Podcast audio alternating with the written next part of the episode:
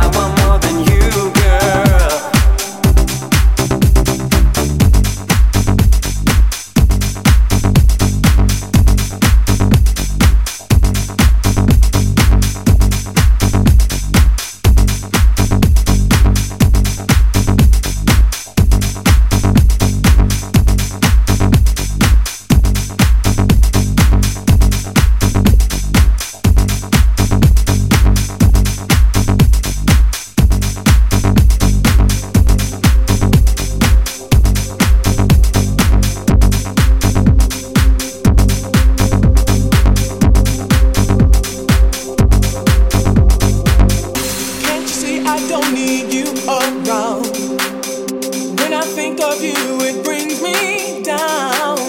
I turn my back and you're at my door. What can I say I don't need you no more?